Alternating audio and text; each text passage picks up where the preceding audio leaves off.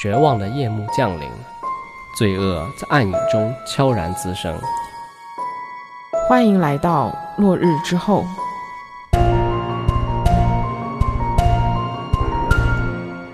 Hello，大家好，我是根浩乙，我是金龙鱼。呃，今天周二了，给大家来讲案子。是的，我们都在周二更新。嗯，今天呢是给大家带来一个浙江省的一个案件。这个案子它有点特殊，是因为他当时呢被浙江省的公安刑侦人员称作是浙江的第一悬案。这个案子有多悬呢？就是它是从发生到侦破跨越了二十二年的时间，可以看得出来，这个案子的侦破过程呢是十分不容易的，像一块巨石，它压在了所有浙江省的刑侦公安人员身上有二十二年之久。那话不多说，我们就开始今天的案件。时间来到一九九五年的十二月六号这一天的早上。浙江省宁波市的中山东路，它是一条宁波市最繁华的一个街道啊。这个时候呢，这个街道上已经是车水马龙，就是早高峰的一个时段嘛，所以路上都是去赶着上班的人。然后这条街道呢，也有很多商场，还有一家当时宁波最大的一个珠宝行，叫做绿洲珠宝行。这天早上呀，这家珠宝行的经理他很早就来到了店内，开始一天的工作准备了嘛。但是呢，他一到店里就觉得有点奇怪。因为他在保安室里，他没有看见昨天晚上值班的两个保安。是哦，一般保安在早上的时候知道经理也大概什么时候来嘛，应该会跟他做一个交接，说一下晚上有没有发生什么事情，对吧？嗯，对，就经理感觉很奇怪嘛，所以就想要去找找看他们，他就往珠宝行店内的深处走去。但是呢，他走着走着就闻到了一股奇怪的味道，这个味道有点像铁锈。就这样，他循着这个味道来到了。贵宾休息室的门口，刚到这个门口，就有一股浓烈的血腥味涌进他的鼻子里面。而此刻，他看到这个贵宾室的大门也是敞开着的，他就意识到这个事情不对劲啊，就立马冲了进去，想看看里面到底是什么情况。而他接下来看到的这个场景，可能会成为他人生中最想忘记的一个场景。他看见两个保安被捆住双手双脚，倒在血泊中。脸上是非常惨白的，感觉就是已经可能死了一段时间的那种样子。然后这两个保安的旁边呢，是四个被暴力打开的蓝色保险柜。这个蓝色保险柜里价值一百六十余万的黄白金都不见了。经理看见这个场景，就瞬间拔腿就跑，就吓坏了嘛，一路跑出了绿洲珠宝行。他向周围店铺的店家，然后寻求帮助，让他们拨打了报警电话。警方接到这个报警电话之后呢，也是很快的就赶到了现场来进行一个勘查。首先是负责尸检的刑侦人员对死亡的两名保安进行了一个尸检，一个初步的调查。调查完之后呢，他们意识到这可能是一件非常严重的案件，就立马向上级汇报了。因为他们发现这两个保安是被枪杀的啊，枪杀这么恶劣。对，就要知道啊，这个枪支在我们国内管制是非常非常严格的。这个抢劫杀人的嫌犯手里居然有枪，就是一个非常危险的人物。是的，而且持枪抢劫杀人这个案件的性质，当时在国内也是非常非常恶劣的。就宁波市的公安机关立即提高对这个案件的重视程度，他们召集了浙江省所有的刑侦专家，都来到了这个绿洲珠宝行进行调查案件。在对案发现场进行初步的调查之后呢，刑侦人员判断这名嫌犯的反侦查意识非常的强，做事呢是很老练果断的，所以在现场是几乎没有留下任何线索的。虽然在出入口有留下了很多脚印，但是因为当时这个绿洲珠宝行的生意是非常的好的，所以它的一个人流量也很大，平时都是人来人往的，不能判断这个脚印到底是谁的，就有可能是顾客的，也有可能是凶手的，也有可能是保安的。这个让当时的勘查工作呢是一度陷入了僵局，但是刑侦人员还是有在努力的寻找现场的蛛丝马迹，不能放过任何一个细节。就在这个侦查人员全力搜查现场的时候，有一个人向他们提供了信息。这个人他是珠宝行的一个店员，他说珠宝行的电话打不通，打不通怎么了？那打不通电话可能坏啦或者怎么样？嗯，对，一般人就可能会想不到一些别的可能嘛。但是敏锐的侦查员他察觉到了这是一个非常有用的线索，他们立马到了店内的通讯机房去查看。他们一推开这个机房的门口啊，就看见在地板上有一个花花公子的鞋印。这个鞋印呢是三十九码或是四十码的一个鞋，所以他们推测嫌犯身高是一七零左右。另外，由于这个鞋印的痕迹啊不是很深，所以他们又推测这个嫌犯的体态呢是中等偏瘦的。这可以说是一个非常有用的线索了。随后呢，他们就对电话间还有电话间周围进行了细致的勘查，最后大致的推测出了一个嫌犯的犯案动线。他们推测啊，这个凶手先是顺着水管爬到了绿洲珠宝行的顶楼，进入到了电话总机房，切断了电话线，并且他一直躲在这个电话机房里面。等到凌晨的时候，嫌犯再由电梯井道向下爬到了一楼的营业厅。然后呢，就遇见了巡逻的保安。他先是制服了保安，拖到了贵宾休息厅，然后用工具撬开了四个保险箱，拿走了里面的黄白金。走之前呢，把保安给枪杀了。他东西都到手了，还杀了人，这人也太凶残了吧？嗯，非常的凶狠啊。然后根据其余的一个现场痕迹，警方判断凶手只有一个人，并且这一个人他有两把手枪。哎，警方怎么知道他有两把手枪？是有两个原因。首先呢，在其中一名保安的衣服上发现一颗没有膛线的子弹，因此判断这个子弹是出自一把自制手枪。可能有的听友不是很了解膛线这个东西，我就稍微给大家说一下。就子弹在射出去的时候，弹道是不太稳定的，所以就为了要稳定它这个弹道，会在枪管内刻上一些沟槽。子弹在射出去的时候呢，就会和这个沟槽发生一个摩擦。子弹上就会留下一些摩擦痕迹，而这个痕迹呢，就叫做膛线。那除了这颗没有膛线的子弹以外，警方还在保安被打死的地方发现了一颗有膛线的子弹，所以警方就判断是两把手枪嘛。另外，警方还在现场发现了凶手遗留的一些物品，东西有一根自制的消声器，一根自制的四节撬棍，一把骨柄尖刀，一捆军用的背包带，还有一副绝缘手套。于是警方就开始着手调查这些物品，看能不能得到一些嫌犯的身份信息。那我先来猜测一下，这是个什么人？好，因为我之前听你说，我有比较有记忆点的，就是他有枪，嗯，而且他有消声器，他还有一个军用的背包带。对，那他是不是跟军队有关系？你看他的身手又很敏捷，他可以从一楼爬到楼顶，嗯，对吧？他又有这些军用的一些东西，或者说呃民间不太常有的。哎，对。而且还有自制武器的能力，对他有撬棍，有什么尖刀。嗯，办案人员一开始也是这么猜测的嘛。哦，他们怀疑这个嫌犯是有入伍经历的。另外，因为现场留有的那捆军用背包带上呢有一个印章，这个印章很像部队的印章，所以侦查员开始从附近的部队军人着手调查了。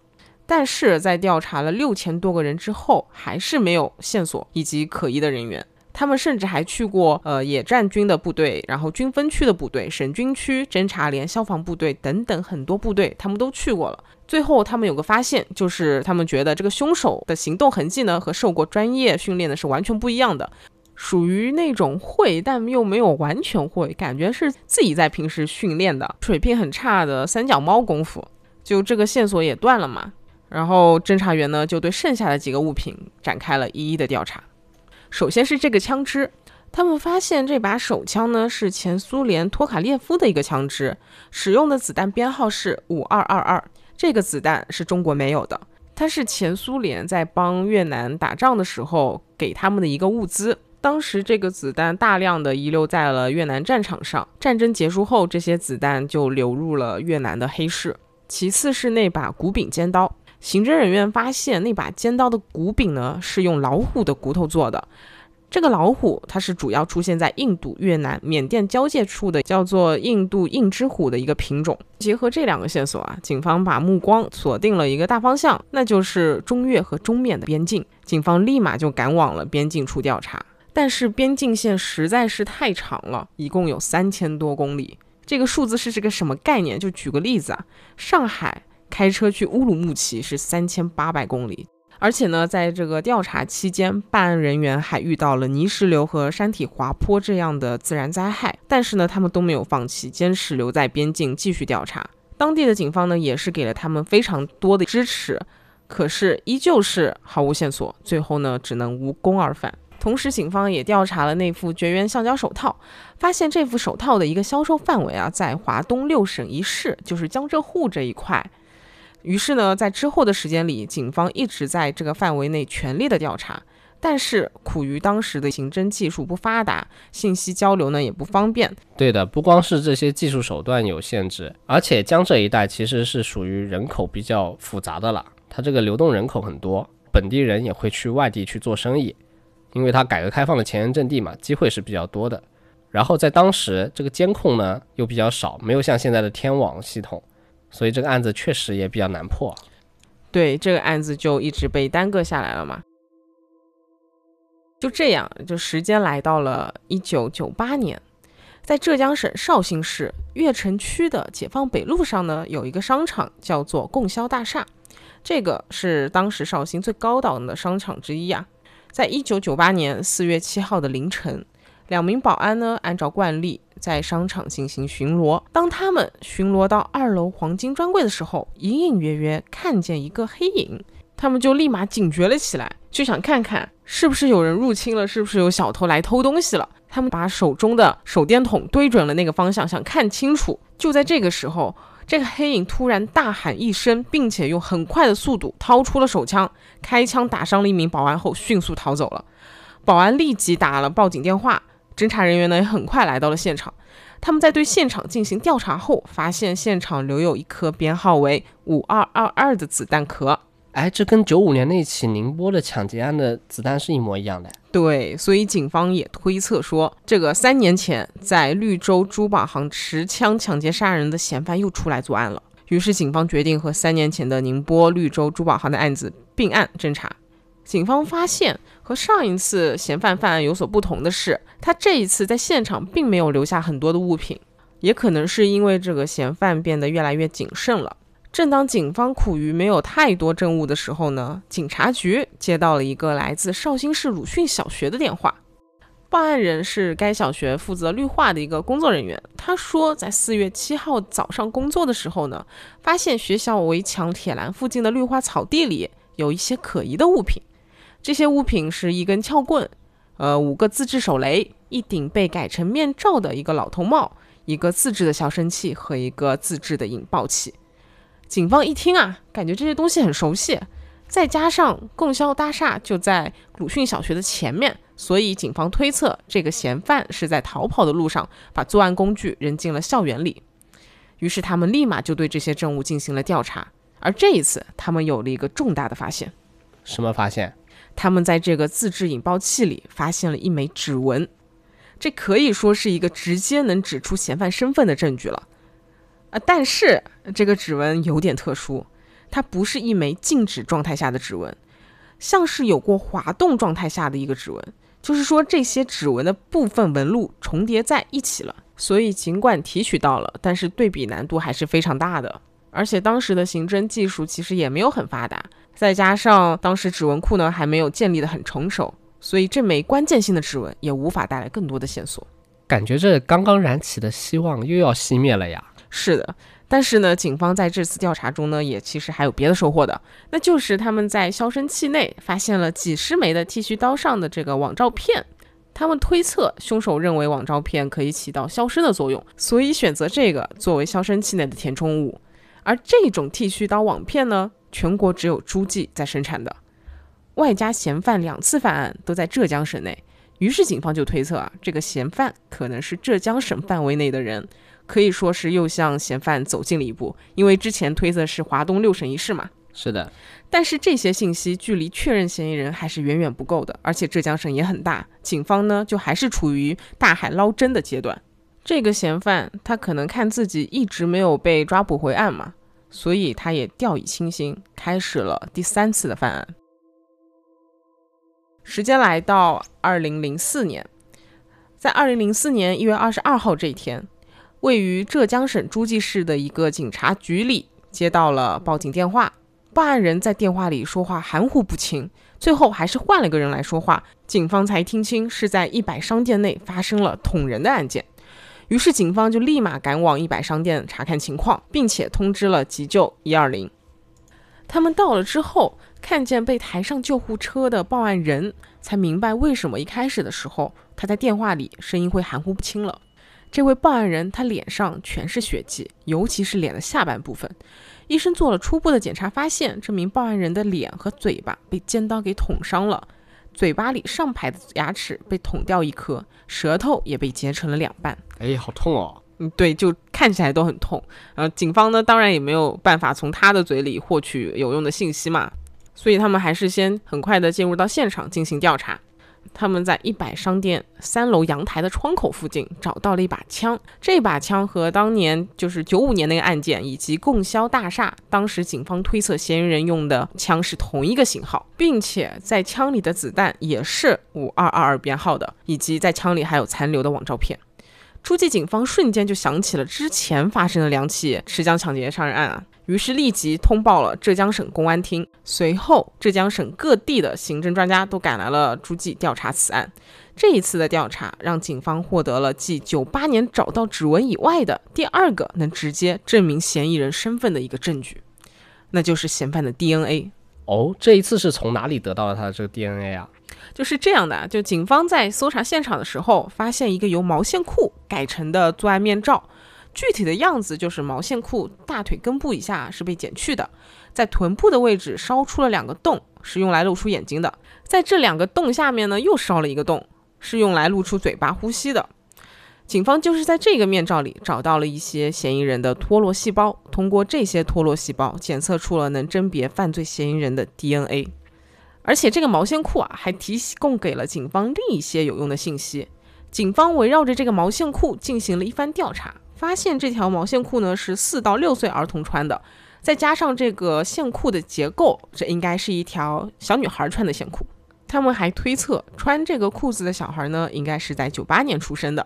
结合当时诸暨市普遍大众结婚的年龄，他们觉得嫌犯在一九七一年出生的可能性是很大的。哎，等一下，意思是警方已经确定是诸暨人了吗？为什么是诸暨的一个平均婚恋年龄？是这样的，你还记不记得刚刚我提到犯案这天的日期呢？是一月二十二号，而这一天正好是农历正月初一。哦，春节又是对于我们中国人来说是个非常非常重要的一个节日，对于每个家庭来说都是一个团聚的节日。而这个人在大年初一的半夜在诸暨的商店犯案，并且按照他之前的习惯，他其实应该是更倾向于偷窃大商场的，就大的珠宝店。但是诸暨这个一百商店和前两家比起来呢，规模是有点小的。另外呢，警方在九八年搜集到的网照片是诸暨生产的。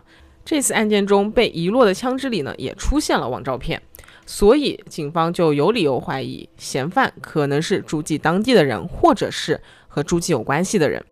到目前为止，结合前两起案件搜集到的证据，我们其实可以对嫌犯有个清晰的画像了。这个嫌犯他可能是浙江诸暨人，或者是和诸暨有关的人，是一九七一年左右出生，一七零的身高，体型偏瘦，攀爬能力强。可能有一个四到六岁的女儿。当这个嫌犯的画像出来之后，可以说是警方调查了那么多年有史以来第一次距离嫌犯最近的时候了。有了这个较为清晰的画像之后啊，警方便开始对诸暨进行了实有人口的大排查。他们首先是把诸暨地图利用网格分割成一个个小区域，然后有一个民警、一个居委、一个协警，一共大概三四个人，逐户排查该区域的所有房子。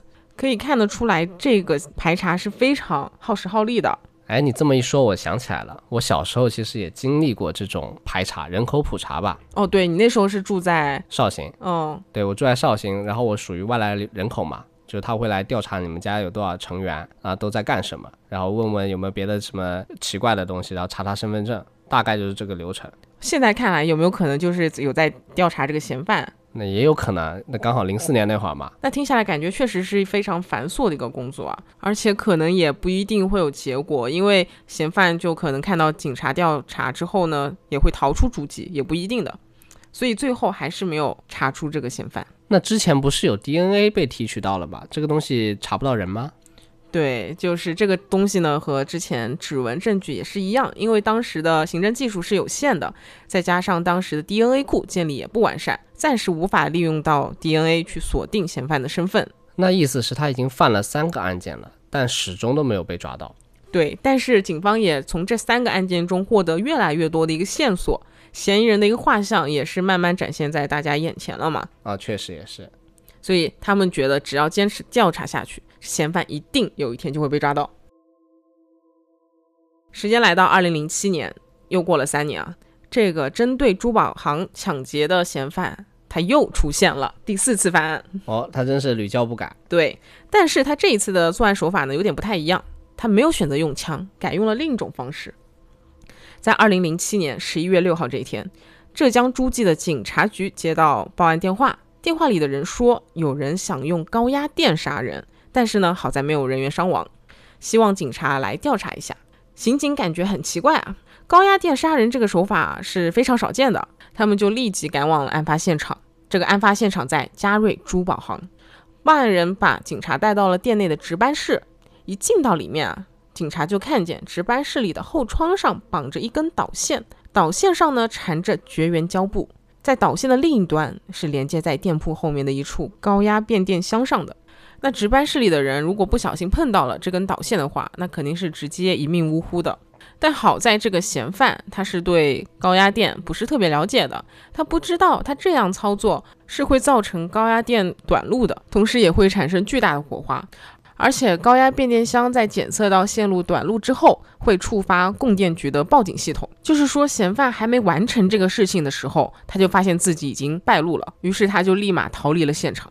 在现场有一个具有多年刑侦经验的侦查人员，他发现这次案件也是针对珠宝行的，所以他就联想起之前发生的几起持枪抢劫案，他推测是不是同一个案犯所为。不愧是老刑警啊，这都联想到了。看来这个案子在他们心上也是一个很大的心结啊，这么多年一直破获不了。所以发生这个案件之后呢，警方觉得他们破案的希望又来了，他们很快对这个案发现场进行了大搜查。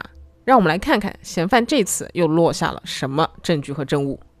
警方这次在现场发现了一个饮料瓶，在这个饮料瓶中呢，也提取到了 DNA。可是这个 DNA 有点不一样，这个 DNA 呢是个男性和女性的混合 DNA。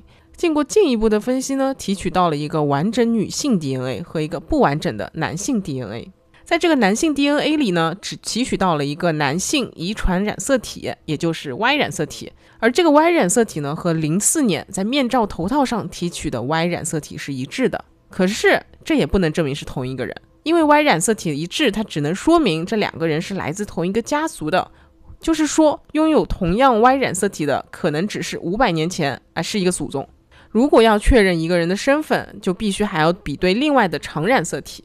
不过，那个女性的 DNA 呢，是和零四年那个男性 DNA 证明是有亲子关系的，所以警方有理由相信这次的案件就是前几起案件的嫌犯所为。警方于是就顺藤摸瓜调查了这个饮料瓶，他们发现这个饮料瓶呢是移动公司做活动时呢赠送的饮料，但是这款饮料当时也有一小部分流到了超市柜台来进行销售，所以也不能确定嫌疑人是从商场里买的，还是说拿到赠品的。但是到了二零零七年，一项技术的发展帮助了警察，那就是监控系统。是的，天网终于来了。对，就围绕这个中心现场啊，警方调查了二十几个监控摄像头拍摄的一个视频，终于经过好几个夜晚的苦战，警方终于在十一月六号，也就是案发当日晚七点的监控画面中，发现了一个手拿断线钳的可疑男子。为什么说他可疑？是因为他手上的这个断线钳看上去和案发现场被遗留的断线钳是一样的。警方推测，嫌疑人当时是想把里面的人电死之后呢，利用断线钳把值班室的后窗给撬开，然后进入值班室，从而进入到珠宝行。还有一点可疑的地方呢，就是说这个男子在往前行走时，动不动就会停下脚步往回看，就感觉很警觉，在警惕着什么一样。于是警方就立马在利用监控视频追踪调查这个人的一个行踪动向。但是很可惜啊，这个男子他仅仅在画面中出现过一次，就再也找不到他的踪迹了。随后呢，警方为了验证监控画面中这个男子手上拿的是到底是不是案发现场的那个断线钳，决定做一个实验。两个警员他分别去买两个断线钳，一个是和案发现场一模一样的，同款、同牌子、同尺寸；另一个呢是同牌子，但是比案发现场的要小一个尺寸。买完之后呢，这两个警员来到发现可疑男子的那个监控摄像头下，模仿可疑男子的行为，包括走路走三步停一下回头这个动作呢，他们也都做了。实验下来，发现监控探头下可疑男子手上拿着的断线钳，其实是比案发现场的断线钳要小一个尺寸的。那也就说明这个男子的嫌疑就被解除了，而警方刚燃起的希望又又又灭了。都已经过去十年了，什么时候才能抓到他呀？对，警方也非常的着急，也非常的想抓住这个凶手。可以看得出来，当时的刑侦技术并没有那么发达，再加上这个嫌犯留下的线索也没有特别多，所以虽然警方非常努力的去调查这个案件，但最后都止步于刑侦技术的障碍。每一次感觉有线索了，但最后呢又却无功而返。想象一下，你做一件事情，每次刚有希望，但最后又失望的这个心情是非常令人受挫的。但是呢，警方是一直没有忘记和放弃这个案件的。在二零一六年的十月二十三号，浙江省公安厅成立了针对这一系列持枪抢劫杀人案的一个专案侦破指挥部。这个指挥部由生物排查组、视频追踪组、指纹比对组、重点人群排查组和大数据分析组组成的。这一次，警方是下定了决心要侦破这个案件。他们把之前二十几年的线索和证物都整理到了一起，利用现有的刑侦技术进行了重新调查研究。首先是生物排查组这边啊，之前提到，在零七年嘉瑞珠宝行案发现场，警方是获取了一个男性的 Y 染色体的。警方当时在二零一六年呢，在全省抽样调查，抽到了一个绍兴的一个郭姓男子。这个人他和嫌疑人的 Y 染色体是一致的，但是我们之前也说过嘛，这并不能代表。啊，他们是同一个人，只能说这个郭姓男子和嫌犯是来自一个家族。而这个郭姓男子很巧的是，他在诸暨有亲戚。就之前不知道大家还记不记得，有提到警方判断这个嫌犯是诸暨或者是和诸暨有关系的人嘛？所以警方就在诸暨又展开了一系列的大规模排查，他们对所有的诸暨男性进行了家族的摸排，提取了他们的 DNA，同时呢，也逐步建立了诸暨人口的 Y 染色体库。经过调查之后，警方得出结论，他们认为嫌犯不是土生土长的诸暨人，那就是和诸暨有关系的人了。最后摸排出了六百一十七个家系和嫌疑人有关，但是这个数据太庞大了。你想啊，他是一六百一十七个家系，不是六百一十七个人啊。这六百一十七个家系可能有大几千甚至上万的人啊，这个数据真的是调查起来非常困难的。于是呢，生物排查组这边呢，就先后做了两次的实验，看看能不能从这个 Y 染色体里面呢提取到更多的一个座位点，这样呢就可以缩小了范围了。当时生物排查组里运用到的都是世界上非常先进的技术和设备，而这次案件呢，也令生物排查组里的专家重新研究出了一个 DNA 提取和 DNA 扩增的一个办法。这个办法也是全国第一次运用在办案里面。最后，他们终于成功把十七个基因座位扩增到了三十六个基因座位，也就是说缩小了排查范围，最后锁定了姓徐的家族成员。于是，警方就针对性的调查了该家族。警方首先就是要查这个徐姓家族的族谱嘛，但是族谱太多了，警方于是就先筛选出了一个重点族谱来进行排查。当警方拿出这个族谱的时候，我是惊呆了的，因为它足足有二十四米长，一米左右的高度啊！警方在查看这个族谱的时候，只能把它铺在地上来看。然后这个族谱完全铺开来以后呢，长度足足占了有一个篮球场的长度，这也太长了吧！二十四米长，一米宽，那应该有几千个名字在上面吧？对的，就是一共有几千个人，这个没有个具体数据，但是警方他排查下来，在这张族谱上符合嫌疑人年龄的人总共有两千多人，但是嫌疑人也有可能是不在这个族谱上面的。哦，这只是一个重点的族谱。对，就十几名的呃刑侦人员呢，他们用了四个多月的时间才排查完毕，但最后很可惜的是，嫌疑人确实不在这个重点族谱上，警方只能继续对别的族谱进行调查。那这工作量太大了吧？是的。当然也不能全靠这一个组啦。不，之前不是说还有其他组吗？这个视频排查组这边呢，也有了新的进展。刑侦人员反复调查了零七年嘉瑞珠宝行案件的监控资料，最后发现有一个黄衣男子很可疑，因为在他身上发现三个疑点。第一个是他曾经三次进入到当时案发的中心现场，其中呢有两次逗留，第一次逗留两分钟，第二次逗留了十分钟。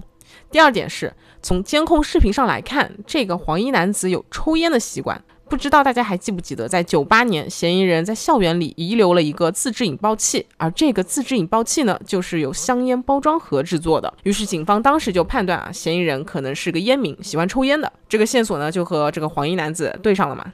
第三点是，黄衣男子穿着的是高帮的皮鞋或者是球鞋，看不清那个材质，但是知道它是高帮的。穿这种鞋子是可以起到一个绝缘作用，就是在接触高压电线的时候可以避免触电的。而这个男子整体的身形也符合之前警方推测的嫌疑犯的一个画像，所以警方就立即锁定了这个男子。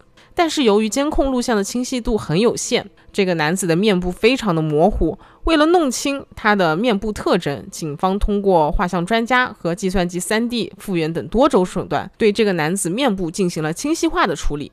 首先，警方先是用素描的方式画出了嫌疑人的画像，接着再用 3D 建模出一个立体的图像，最后还请了雕塑家来做了一个泥像，然后根据这个泥像呢，做出了一个蜡像出来。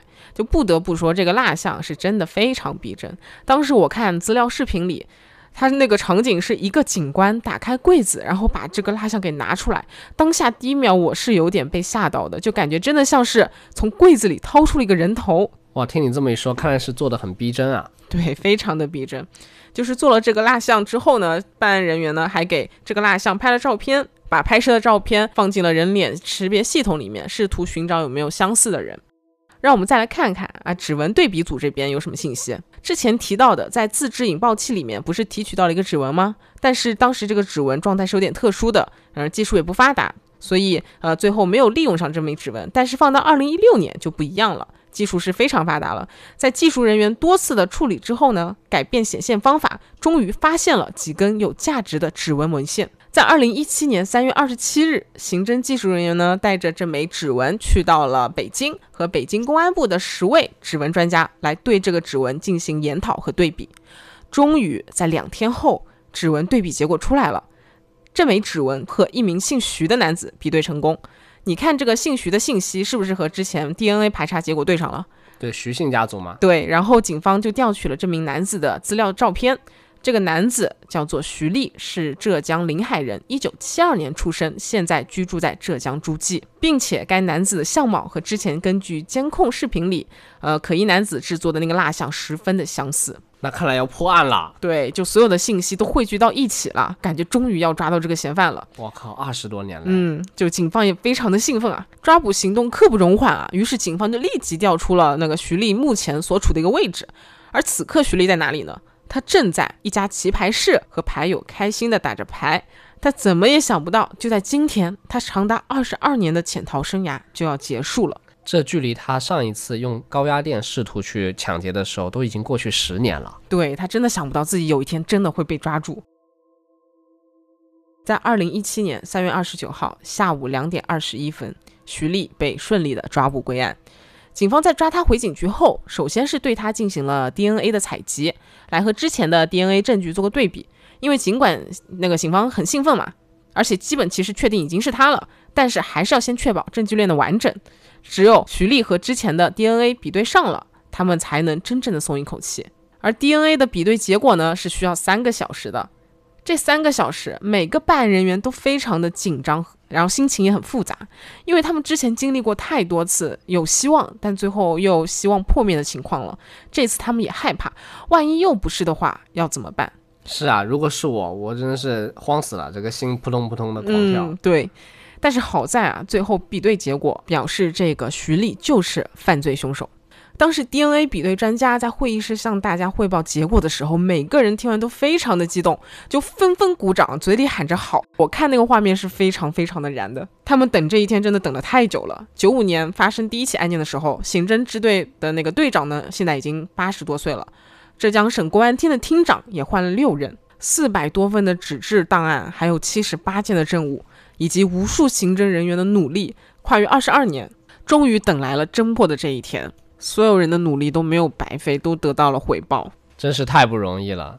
这二十多年呢，那这个凶手到底为什么要犯案呢？他的背景是什么样的？就警方也很好奇嘛，他们立即对徐丽进行了询问，但是徐丽她从头到尾一个标点符号都不说，她始终低着头，面无表情地看着桌子，和警方完全是不交流的。于是警方就决定要先去了解她的一个人生轨迹，看看有没有什么突破口，以便可以和她更好的交谈。而这个突破口就是徐丽的妻子。警方就询问了徐丽的妻子嘛，徐丽妻子说自己和徐丽是一九九八年结婚的，当时徐丽是很有钱的，用着当时非常流行的大哥大，还住着四层楼的小别墅。但是因为徐丽非常的爱赌，最后钱呢也就输光了，又是赌博害人。对，最后连办结婚酒席的钱都是靠收来的份子钱才补齐的。于是，在婚后，徐丽的这个性格也慢慢的变得少言寡语了。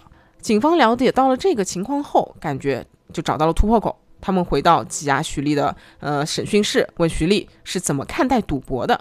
徐丽听到“赌博”这两个字之后，表情发生了变化。于是办案人员乘胜追击，说出了徐丽赌博的这段人生经历。慢慢的，徐丽一开始只是听着呢，也没跟他们交流。后面徐丽也开始自己说话了。接着，办案人员给徐丽看了段他老婆给他录制的视频，老婆在视频里也在劝说他。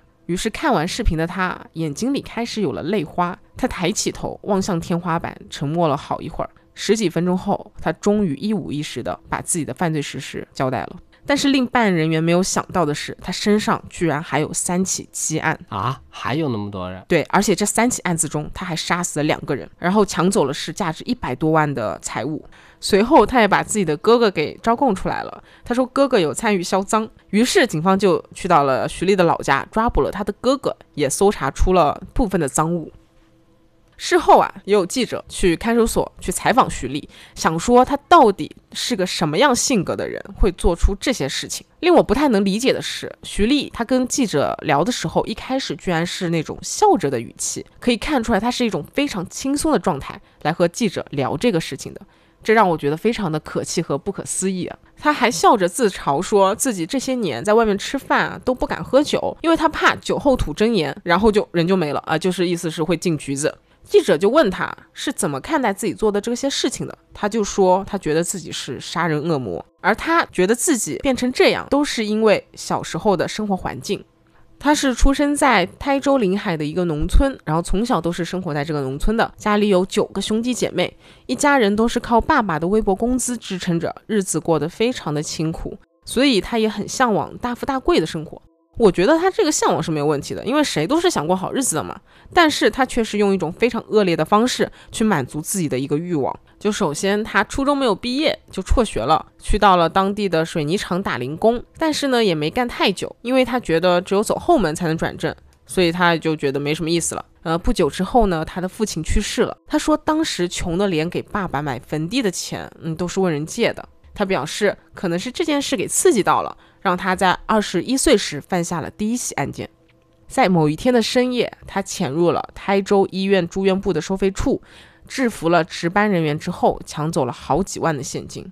但其实，在这次作案过后，他是有打算好好生活的。他报名去读了一所卫校，在第一个学期的时候呢，他是有认真上课的。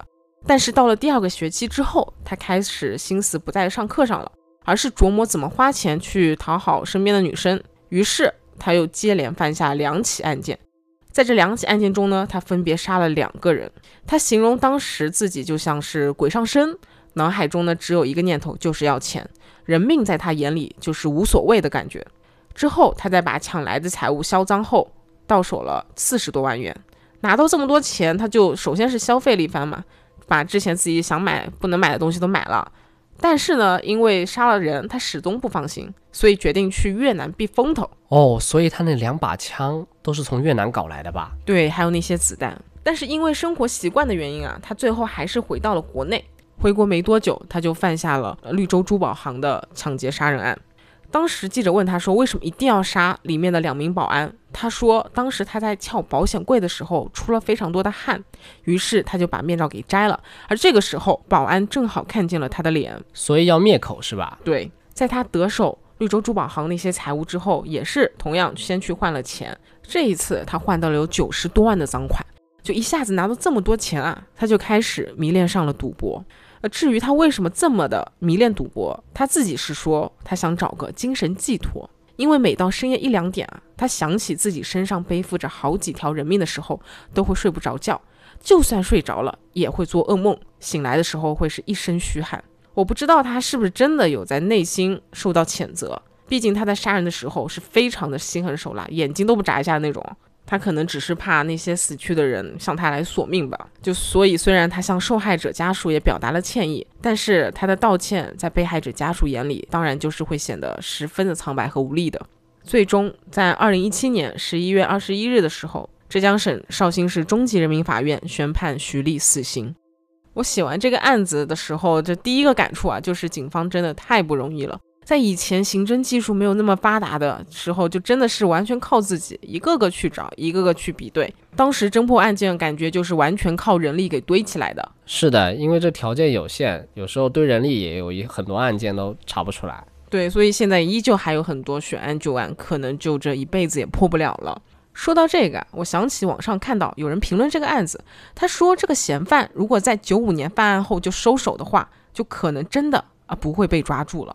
确实，对。但是我觉得后期这个嫌犯他喜欢上赌博这个行为，也证明了他是不会收手的。他就是个有赌徒心理的人，他尝到了甜头之后会不断的再去尝试，而他的贪念也永远不会令他满足。所以我觉得他最后被抓住也是他命中注定的。是的。这个嫌犯好像还一直在说一些客观的因素影响了他，所以让他选择走上了这条不归路。但我觉得，如果你真的是想要过得更好，这个生活变得更美好，你就要远离赌博和犯罪啊！你选择的这个路，你必然就是一条不归路，对吧？所以你如果要幸福，还是得靠自己啊。对，没错。那我们今天的案子就讲到这里了，我们下期再见。我们下期再见，拜拜，拜拜。Here comes the sun. Here comes the sun, and I say, It's alright, it's alright. sun.